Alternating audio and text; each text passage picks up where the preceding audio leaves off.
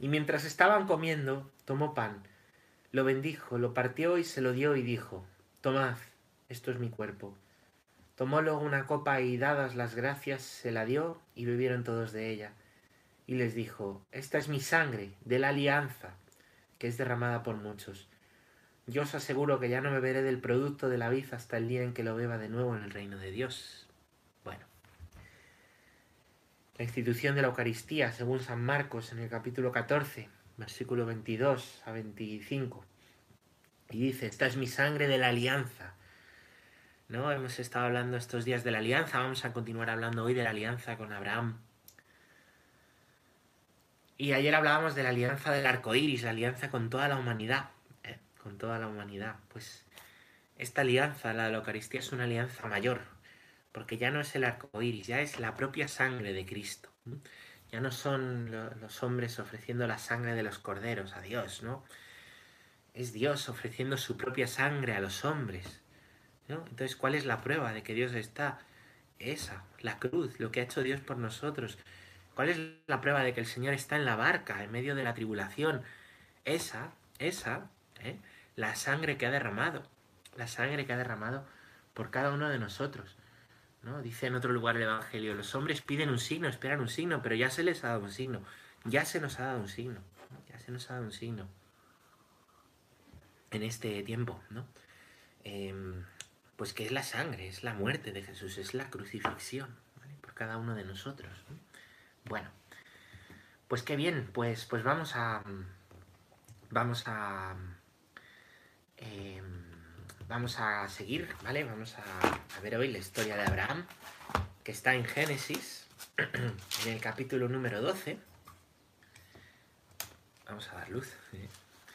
Y la vamos a ver mm, con el catecismo, ¿vale? Con el catecismo como, pues como cada día, ¿vale? Con nuestro catecismo. El 12, la historia de Abraham. Génesis 12. Génesis 12, tenéis la historia de Abraham. Vamos a ver. En el catecismo vamos a continuar leyendo los, los puntos. Estamos en el número 59. 59. ¿eh? ¿Cómo va avanzando esto? Eh? Es tremendo, es tremendo. Pero bueno, nos queda mucho hasta los 2000 y pico que habíamos dicho. Que nunca me acuerdo cuántos puntos tiene el catecismo. Exactamente, siempre se me olvida. 2865 puntos. Bueno, pues punto 59. Punto 59. Dios elige a Abraham. Vamos a verlo. Para reunir a la humanidad dispersa, Dios elige a Abraham, llamándolo fuera de su tierra y de su patria y de su casa, de su tierra, de su patria y de su casa, para hacer de él Abraham, es decir, el padre de una multitud de naciones. En ti serán benditas todas las naciones de la tierra. Bueno, pues vamos a hablar un poquito de esta historia de de Abraham, que es una preciosidad, una preciosidad, ¿vale? Y que tiene mucho que ver con nosotros. Estas historias, aunque sean antiguas, son palabra de Dios. Y hablan de nosotros, hablan de nuestra vida. Eh, que Abraham también eres tú. ¿Vale? Entonces, pues vamos a ver. Abraham lo primero es que no se llama Abraham al principio. Se llama Abraham. Abraham, ¿vale? Abraham. A-B R-A-N, ¿no? Abraham. Luego Dios le cambia el nombre, ¿vale? Pues, pues como sucede, ¿eh? sucede en algunas ocasiones en la escritura, que Dios cuando manda una visión cambia el nombre, da un nombre nuevo. El nombre es lo que habla de ti, ¿no? Cuando tú te presentas dices tu nombre, ¿vale? Dices tu nombre. Tu nombre de pila se llama de pila porque es el que te han puesto en la pila bautismal, es el nombre de bautismo. Eh, incluso si te bautizas de adulto, eh, te puedes poner un nombre nuevo. También en la confirmación podemos recibir un nombre nuevo. El nombre es lo que habla de ti, lo que te constituye. Los nombres tienen un significado, ¿vale? A lo mejor nunca habéis pensado el significado de vuestro nombre. Podéis, eh, os animo a buscar la historia del santo, el santo que hay detrás, ¿vale? Eh, pues de vuestro nombre, ¿vale? Que os, animo, pues me llamo Sara, pues, pues, pues la historia de Sara o me llamo Francisco, pues, pues búscate la historia de San Francisco de Asís o de, o de San Francisco Javier, eso ayuda mucho. El nombre dice mucho de ti, dice muchísimo de ti, ¿vale? Y mm, es lo que mejor habla de nosotros, ¿vale? Pues Abraham tiene un nombre. eh, eh, primero Abraham, y Dios le va a dar el nombre nuevo, le va a cambiar el nombre para decir de él, ¿vale? Para decir de él. Dice, le dice Yahvé a Abraham, vete de tu tierra, de tu patria y de la casa de tu padre. Le saca primero de, de su tierra, es decir, su tierra la tierra es el lugar donde tenemos raíces todos, ¿no? La tierra es el lugar donde pues nos sabemos mover, ¿vale? Qué difícil es, pues mira, yo ahora estoy aquí, pues, pues como un pez en el agua, en Valdemoro, ¿vale? Eh, pero imagínate que me tengo que ir ahora a China, a otra cultura, a otra, pues, pues, pues sería duro. Aquí estoy arraigado, ¿vale? Aquí tengo mis hábitos, ¿vale? Aquí manejo mi idioma, manejo mi lengua, aquí conozco a la gente, aquí no soy un extraño para ellos, no me llaman extraño, ¿vale? Bueno, pues eh, por eso es tan, tan difícil, ¿no? El drama de la inmigración. Pues él no se va porque diga un día, ah, me voy a ir, ¿no? Sino que él, él dice, dice, em, le dice Dios, perdón, le dice Dios, no se le ocurre, el vete de tu tierra, de tu patria. La patria es bueno, la tierra en extensión, ¿vale? Yo dentro de Valdemoro, pues estamos en España, ¿vale? Hablamos el lenguaje común, tenemos costumbres parecidas, ¿vale? La patria es la suma de las tierras, ¿vale? Es la suma de las tierras. Y de la casa de tu padre, dice, la casa de tu padre, ¿qué es la casa de su padre? Pues mira, la casa es la casa que han habitado sus padres, es el hogar, es lo más íntimo, ¿no? Se ve cuando alguien te quiere, cuando es capaz de abrirte su casa. Cuando, cuando te abre su casa es que te valora. Cuando abrimos la casa a alguien es porque le valoramos, es porque le queremos, ¿vale? Es porque queremos abrir la intimidad, ¿no? Cuando tú le abres tu casa a un hermano es porque eh, no hay secretos, ¿no? No tienes secretos para él, sino que, pues allí donde vives, allí en tu, en tu desastre o en tu pobreza o en tu maravilloso orden, allí donde vivas, ¿no? Pues todo eso se lo abres, ¿no? La casa es como abrir el corazón, abrir la casa, abrir la intimidad, ¿vale? Pues dice, vete de la casa de tu padre, ¿no? Y a lo mejor, a lo mejor también de su abuelo, bisabuelo, ¿no? Es el hogar, pues que le vio crecer, es el hogar que, que pues donde, donde toda la intimidad, todos los recuerdos de la familia, pues están y quedan, ¿no? Son lugares estos lugares, nuestros hogares, ¿no? Nunca te ha pasado que a lo mejor vuelves a la casa donde, al jardín donde jugabas cuando eras pequeño, a lo mejor vuelves a, pues a, a la casa de tus abuelos y, dices, qué nostalgia, qué buenos recuerdos, qué maravilla, qué, qué, qué bien, qué... Pues, pues sí, pues sí, claro. Y es por eso, ¿no? Esa nostalgia, ese te retrotraes a la infancia, en realidad es porque, porque tu vida, tu vida también está ahí, ¿eh? Porque Dios, pues pues te ha amado allí, tu familia te ha querido allí, ¿no? Entonces le dice, ¿no? Siendo Abraham bastante anciano, además, muy mayor, porque cuando eres joven y te vas de tu casa, pues hombre, es más fácil, ¿no? Que si te tienes que ir del lugar en el que llevas viviendo toda la vida, ¿no? ¿A qué le costaría más irse de su casa? ¿A un joven de 18 años o a un abuelo que lleva 80 años? Pues vete, vete, renuncia, muere a ti mismo. Lo primero que pide Dios a Abraham es eso, ponerse en marcha, ponerse en camino, algo que cuesta, ¿vale?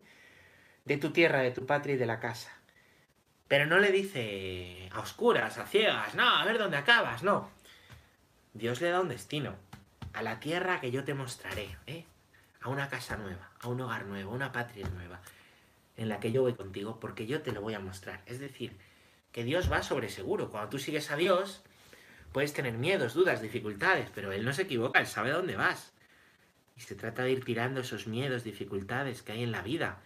¿Por qué? Porque nos apegamos a las cosas, nos apegamos a nuestras cosas, nos apegamos a lo seguro. Pero tú cuando sigues a Dios no vas a nada, ¿no? Dios sabe a dónde vas. Dios sabe a dónde vas. No tengas miedo. No tengas miedo. ¿eh? Lo que decía ayer el Papa eh, de Cristo en la barca. No tengáis miedo, que yo estoy aquí, que yo sé a dónde vamos. ¿eh? Pues eso dice Dios. ¿Qué miedo vais a tener si yo sé a dónde vamos? Y le hace una promesa. De ti haré una nación grande. Te bendeciré, engrandeceré tu nombre. Se, lo cambiará y lo hará más grande, ¿vale? Engrandeceré tu nombre. Y sé tú una bendición. Es decir, y tú haz grande a otros. Sé una bendición para los demás. ¿eh? Esto es una maravilla. Por ti se bendecirán todos los linajes de la tierra. ¿eh? Absolutamente todos. A tu descendencia he de dar esta tierra, ¿vale? Y bueno, esta es la historia. Abraham es llamado a ponerse en camino, a salir también de sí mismo. Es llamado a morir. Esta es la misión. Cuando Dios llama, ¿eh? Dios también nos llama a salir de nosotros mismos. Dios llama a salir de nuestras comodidades, ¿no? Y es que mm, el, verdadero sentido de, pues de la felicidad que da Dios está en la entrega. Y no puede haber entrega si vives para ti, si vives continuamente pensando en ti, sino que eh, tiene que ver, ¿vale? Y necesitas salir de ti mismo, salir de ti mismo, ¿vale? Salir de ti, romper, ¿no? Dios te pide algo, Dios te pide algo que te da miedo, que exige renuncia, no tengas miedo. Si es de Dios, no tengas ningún miedo. Ten valor, ten valor, ¿vale?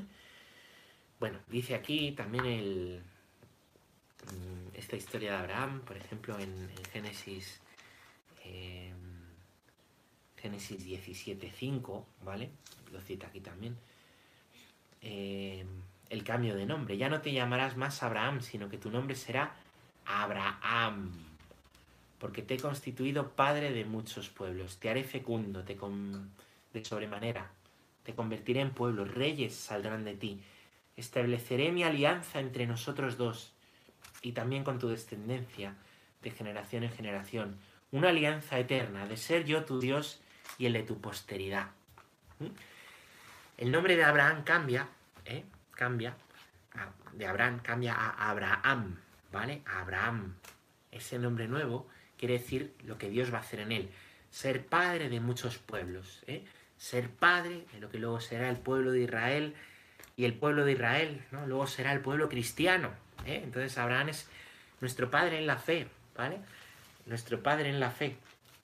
De ahí saldrán, dicen, reyes, pueblos, y haré una alianza eterna. La alianza eterna que hará será Jesucristo. Será Jesucristo. Esa alianza será para siempre, como hemos leído. Sangre de la nueva alianza, ¿eh? que no nos ha salido este texto en la Biblia hoy por casualidad, al principio rezando, ¿eh? ¿Veis? Que, que, pues que las cosas no pasan por casualidad, ¿vale? Y, mientras tanto, mientras tanto Abraham, ¿vale? Pues va a recibir una prueba, va a recibir un signo, un signo muy claro. ¿Cómo voy a ser padre de muchos pueblos? Pero si soy mayor y mi mujer es mayor, si mi mujer es estéril ya, ¿cómo es posible? ¿Cómo es posible que yo vaya a ser padre de muchos? si, no puedo ni tener un hijo. Y Dios le va a dar un hijo, ¿no? Él ha salido eh, pues junto con, su mujer Sara, con su sobrino Lot, de su, de su, de su tierra, van, se convierten en nómadas, ¿vale? Van pues, pues abasteciéndose en los pozos. Y un día está en su tienda, está en su tienda y recibe la visita de tres hombres misteriosos, lo cual es algo extraño, es algo extraño porque pues no, hay muchos hombres por allí, no hay muchos visitantes por allí. Y resulta que que estos visitantes, estos visitantes misteriosos, ¿vale? Pues eh, traen esa promesa de Dios. Abraham va a matar un cabrito para ellos, les va a coger, les va a dar de beber, les va a dar de comer. Y al final, al final, eh, esos hombres, ¿no? Pues hacen esta promesa de Dios, vas a tener un hijo, vas a tener un hijo, ¿no? Vas a tener un hijo, lo cual produce risa, produce risa en Sara, ¿no? Abraham, pues puede ver que esto viene de parte de Dios, que esto es un signo de Dios, un signo de que Él se ha fiado de Dios y Dios va a cumplir su promesa. Él se ha fiado de Dios, Él será el padre de muchos y mientras tanto, ¿vale? Esa descendencia comienza con que su mujer ¿eh? quedará embarazada y queda embarazada. Y Sara va a tener un hijo, va a tener un hijo que se va a llamar Isaac, que significa que Dios ría, que Dios ría por esa risa que causó, ¿no? ¿eh? Y también, pues, es una imagen de, la alegría, en medio de la esterilidad, ¿eh?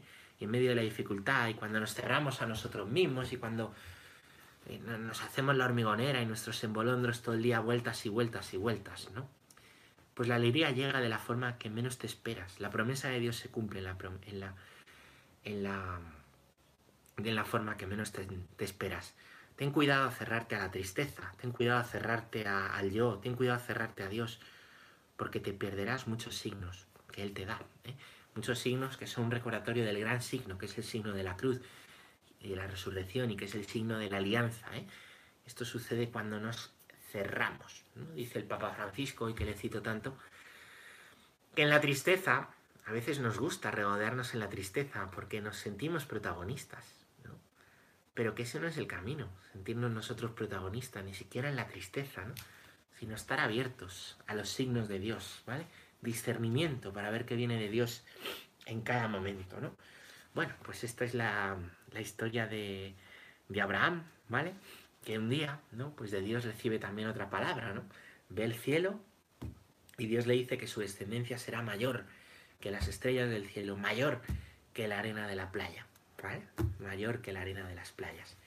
Por eso esta palabra se cumple en Jesús cuando, cuando dice, ¿no? Eh, ese mandato a la evangelización, y si hacéis discípulos míos en todos los pueblos, en todos los pueblos, ¿eh? los hijos de Dios, la descendencia de Abraham, bautizándolos, igual que hacía Juan, no, igual que, que, que como mandó Jesús, en el nombre del Padre y del Hijo y del Espíritu Santo, en el nombre de un Dios que es trino, que es relación de personas, ¿eh? un solo Dios, tres personas, que es amor, bautizándolos en el amor. ¿Os habéis dado cuenta cuando hacemos en el nombre del Padre, del Hijo y del Espíritu Santo? Amén. Muchas veces lo hacemos muy rápido, o si estamos a lo mejor comiendo en un restaurante, que no nos vean. ¿eh? ¿Sabéis lo que significa eso? Poner todo nuestro ser bajo el manto de Dios, bajo el manto de Dios en el nombre del Padre, del Hijo y del Espíritu Santo. ¿eh? Por eso los sacramentales tienen tanta importancia. Bendecimos la mesa, bendecimos los objetos. Por eso os animo mucho a los padres a bendecir a los niños cuando recéis por ellos. ¿eh? Los padres les podéis bendecir, los catequistas podéis bendecir a vuestros catecúmenos. Lo de bendecir no es solamente una cosa que hacemos los curas, ¿vale? Es una cosa para vosotros, para las familias. Bueno, pues, pues Dios ¿eh? cuando hace esta promesa, dice, en ti serán benditas todas las naciones. A través de ti, a través de Abraham, yo bendigo a todas las naciones de la tierra, a todas las naciones de la tierra. Es una preciosidad. Entonces, Abraham es elegido con una misión, ser padre de todos los pueblos y que todos los pueblos pues, puedan ser benditos y recibe un signo para ver que eso es cierto y él mismo ¿eh? va a recibir un hijo, va a recibir un hijo lo cual pues no es mucha noticia que unos padres tengan un hijo, pero siendo la mujer estéril y ellos siendo ancianos, es un milagro de Dios. Continuamos, vamos a leer el punto número 70. 70, me enrollo con Abraham. ¿eh? El pueblo, no, 70, no, 60, 60, 60. El pueblo nacido de Abraham será el depositario de la promesa hecha a los patriarcas al pueblo de la elección, llamado a preparar la reunión un día de todos los hijos de Dios en la unidad de la Iglesia. Este pueblo será la raíz en la que serán injertados los paganos hechos creyentes. Bueno, muy bien. Cita aquí eh, Romanos 11:28, ¿vale? Que os lo quería leer. Romanos es la primera de las, de las cartas de San Pablo, ¿vale? Que aparecen después de los Hechos de los Apóstoles y dice Romanos 11, 28, es precisamente esta, esta cita del catecismo, ¿vale? En cuanto al Evangelio, a ver, espérame.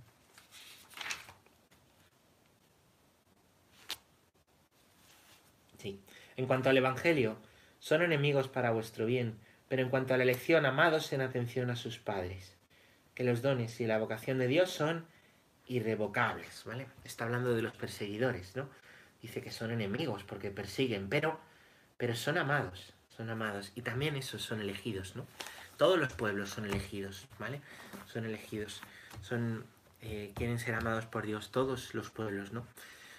Eh, Dios quiere que, puedan recibir pues esta revelación, esta revelación que es que Dios es amor, que Dios acoge a todos como hijos, ¿no? En la iglesia. Pues, pues dice, dice el catecismo, fijaos, habla de Abraham, este punto, y habla también de los patriarcas.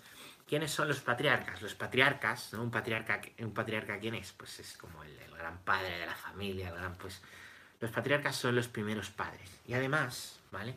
además de, pues de, de Abraham, ¿vale? Los siguientes patriarcas van a ser su descendencia. Primeramente, primeramente, Isaac, ¿vale? Isaac. Isaac, que va a ser su hijo. Isaac va a tener dos hijos, ¿vale? Va a tener dos hijos, ¿eh? Con Rebeca, Jacob y Esaú. ¿eh? Esaú es el mayor, Esaú es el primogénito. Esaú es el que va a, pues a heredar, ¿no? A heredar esta, esta, este, esta primogenitura, ¿vale? Va a ser el, es el, heredero, el primero, ¿no? El primogénito. El primogénito en, en, en el pueblo de Israel después, ¿no? Eh, lo veremos, ¿no? Pues como en la ley tiene más importancia, hereda más, ¿vale? Y ya en este tiempo, ¿no? Pues la primogenitura, la herencia es importante, ¿vale?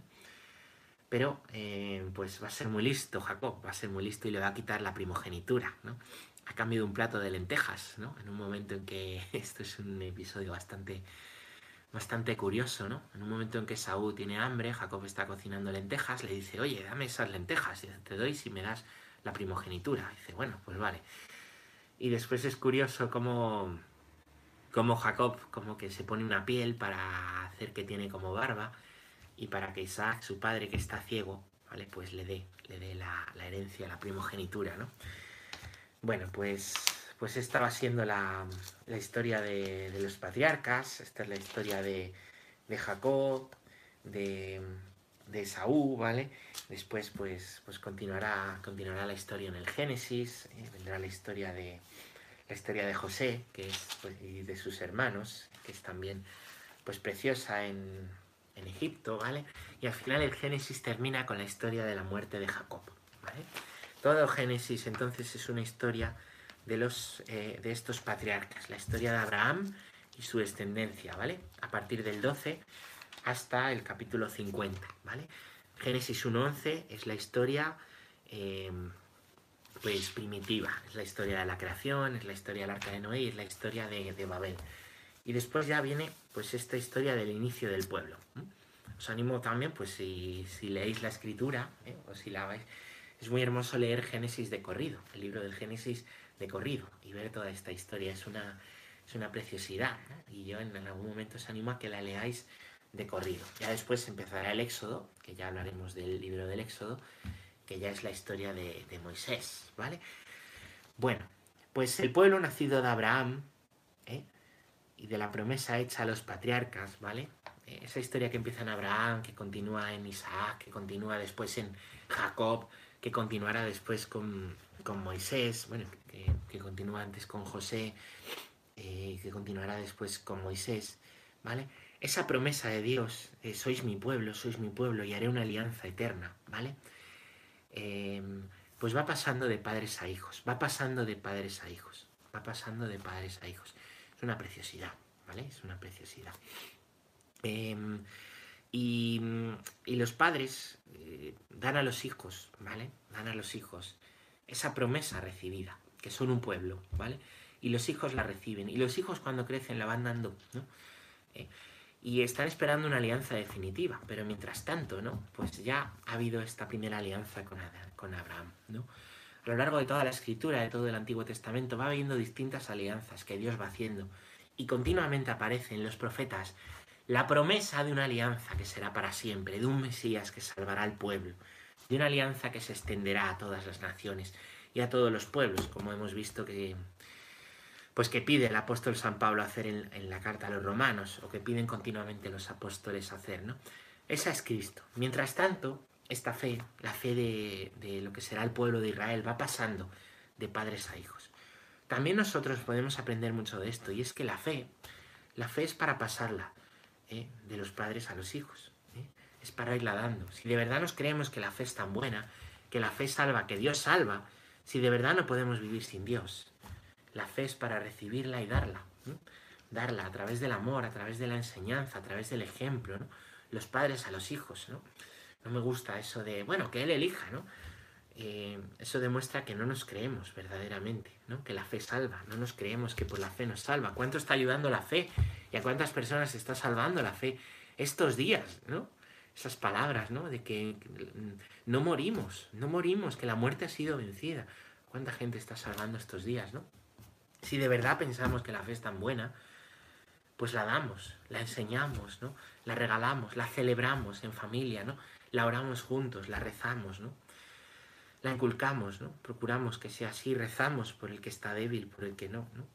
Pues igual que, que los padres dan a los hijos el alimento, que dan el vestido, que no le decimos, bueno, que él elija, como que él elija vestirse o comer cuando sea mayor, ¿no? Es que la fe es vital, la fe es vital, es vital para la propia vida, ¿eh? La fe es vital. Y la fe es vital enseñársela a los hijos, porque no podemos, aunque yo sé que a los padres, pues, que todo padre se desvive por sus hijos, ¿no? Que todo padre haría lo que fuera, ¿no? Y se quitaría de lo que fuese por sus hijos, ¿no? Hay un punto que no podemos quitar la cruz. Y por eso, ¿eh? Por eso, eh, lo mejor que podemos hacer, ¿no? Para ayudar a los hijos en la cruz es enseñarles la fe y darles la fe y para hacerles madurar en las cruces de la vida que van viniendo y cuando uno es joven se piensa que, que lo puede todo, es dar la fe, es dar la fe, pasar la fe, ¿no? Pues igual que hacía el pueblo de Israel, el pueblo cristiano, ¿no? De padres a hijos, hemos recibido un tesoro que es la fe del cual somos depositarios, se nos ha regalado, se nos ha concedido, pues por eso pasarlo, por eso es tan importante rezar en familia, por eso es tan importante las celebraciones juntos, por eso es tan importante bendecir a los hijos. ¿eh? Por eso es tan importante que la primera iglesia es la iglesia doméstica, ¿no? No pensar que, bueno, ya irán a la iglesia, en la iglesia les, les enseñarán, ¿no? La iglesia son los templos, pero como vemos estos días, la iglesia no son simplemente los templos. La iglesia es más, la iglesia son los cristianos. Y la primera iglesia es la casa. Y la primera iglesia es la familia, el primer lugar, porque la fe para aprenderla hay que vivirla. Y para vivirla necesitamos personas, necesitamos comunidad.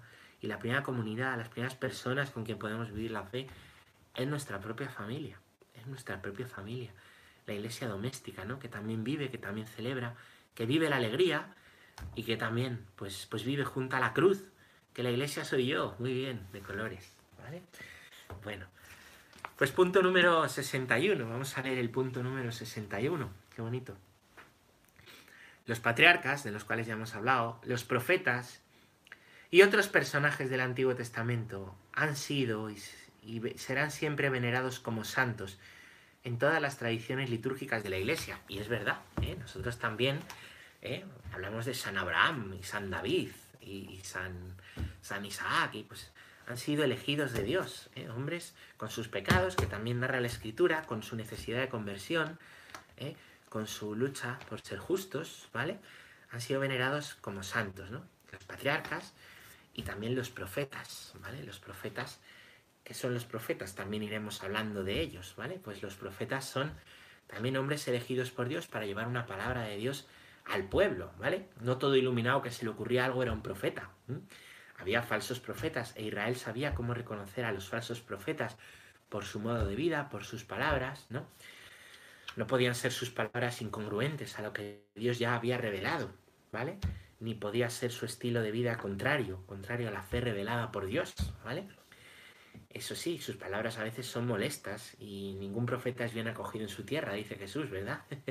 pues esto es verdad, porque los profetas son como el agua oxigenada de las heridas, curan pero escuecen. ¿eh?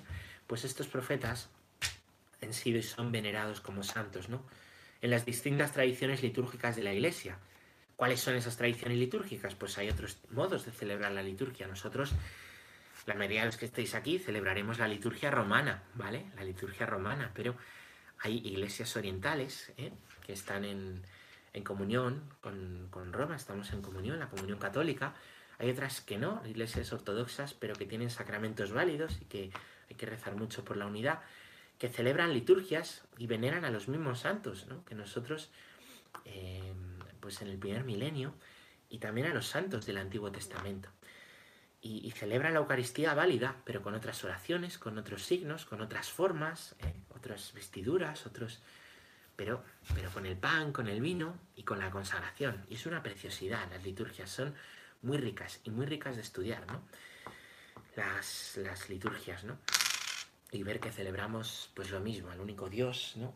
Hecho hombre, ¿no? Jesucristo. También pues, pues estos, eh, estos profetas y patriarcas, ¿no? Nosotros celebramos el, sábado santo, el día del descenso a los infiernos, el día que Jesús está muerto en el sepulcro, que no hay Dios en la tierra, ¿vale? no hay Dios en la tierra hasta la resurrección. Él está en el Seol, en los infiernos, que es algo distinto a, cuando hablamos del infierno. El Seol, ¿no? En el que, pues, pues nuestro padre Abraham, ¿no? Y los justos del Antiguo Testamento están esperando a ese Mesías, ¿no? Y también para ellos, ¿no? La muerte que no pudieron vencer ha sido vencida, ¿no? Y las puertas del cielo abiertas.